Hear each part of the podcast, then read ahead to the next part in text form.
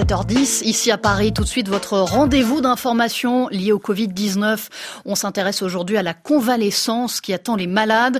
Laura Martel, cette convalescence peut prendre beaucoup de temps. Oui, une fois la phase aiguë de la maladie passée, le rétablissement est loin d'être immédiat, y compris pour les patients qui n'ont pas fait de forme grave, ceux hospitalisés quelques jours ou restés chez eux, souligne le docteur Nicolas Barisien, chef du service de réadaptation fonctionnelle à l'hôpital Foch de Suresnes. Beaucoup de patients se retrouvent avec trois grands symptômes qui les gênent au quotidien essoufflement au moindre effort, une fatigue générale qu'ils expriment même plus comme de la lassitude. C'est pas douloureux, mais c'est impossible à faire. Et puis pas mal de tensions musculaires dans le bas du dos et également au niveau du cou, parce que lutter contre le Covid, même si malheureusement c'est un combat qui se fait au fond du lit, c'est un combat qui est difficile. Le Covid est une maladie infectieuse qui va provoquer de la fièvre. La fièvre, on essaie de se défendre avec ses muscles. L'alitement, on ne bouge pas et on n'entretient pas sa masse musculaire et les gens perdent beaucoup de poids. Et on sait que ce qu'on perd en premier, c'est de l'eau et c'est l'hydratation du muscle et c'est la masse musculaire. Alors c'est indispensable d'apprendre à écouter son corps. C'est-à-dire que ça va se faire progressivement. Dès qu'on peut sortir du lit, on va pouvoir vaquer à ses occupations dans la maison. Mais dès qu'on va vouloir monter un escalier, ça va être compliqué. Quand on est capable de monter un escalier, bah on va vouloir marcher un petit peu plus. Marcher 10 minutes d'affilée, ça va être compliqué. Donc ça dure de 3-4 jours à 3-4 semaines. Pour les formes mineures, le docteur se veut rassurant. La convalescence peut durer jusqu'à un mois, on l'a entendu, mais les malades récupèrent finalement bien constate-t-il pour le moment, même s'il faudra du recul pour voir s'il existe des séquelles à plus long terme. Et quelle que soit la gravité des symptômes, il est donc indispensable d'aider son organisme à se remettre. Alors, les patients hospitalisés sont pris en charge par des équipes de rééducation, comme celle du docteur Barisien, avant leur sortie. Les malades à domicile sont aidés surtout à distance. Confinement oblige, le suivi habituel en cabinet est en effet impossible, les déplacements à domicile difficiles et compliqués par le manque de matériel de protection. D'où l'idée de l'hôpital Foch de mettre en ligne un livret d'exercice à faire chez soi que vous retrouverez sur notre site.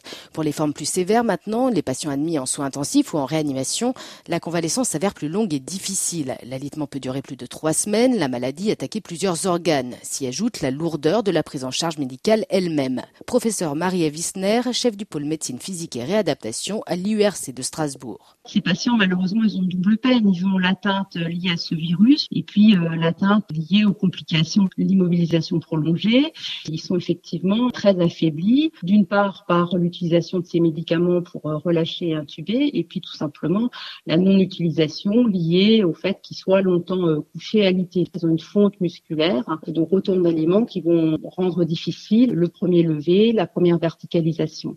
On l'ignore souvent, mais la rééducation respiratoire et motrice peut commencer alors que le patient est encore en réanimation. C'est ce que fait une partie de l'équipe du docteur Isner. L'autre prend en charge dans son centre les patients réveillés et stables de manière pluridisciplinaire. Les kinésithérapeutes euh, interviennent pour du renforcement musculaire des membres inférieurs, des membres supérieurs, mais également renforcer le diaphragme, hein, qui est un muscle qui nous permet de respirer. Ils participent également au premier lever du patient, bien sûr euh, la marche. Après, quelqu'un de très important, c'est l'orthophoniste, puisque ces patients ont souvent des troubles de déglutition, des troubles de la voix. Ils ne savent plus comment avaler. Ensuite, vous avez les ergothérapeutes euh, qui sont là pour réapprendre la fonction, réapprendre à s'habiller. Elles participent également à la mise en place d'aides techniques. Hein. Il y a des gens qui arrivent quelquefois pas bien à serrer euh, couteau et couvert parce qu'ils ont une diminution de leur force musculaire. Donc, on peut adapter des couverts. Après, bien entendu, les psychologues, puisque tous les patients que nous avons dans le service ont effectivement ce stress post-traumatique.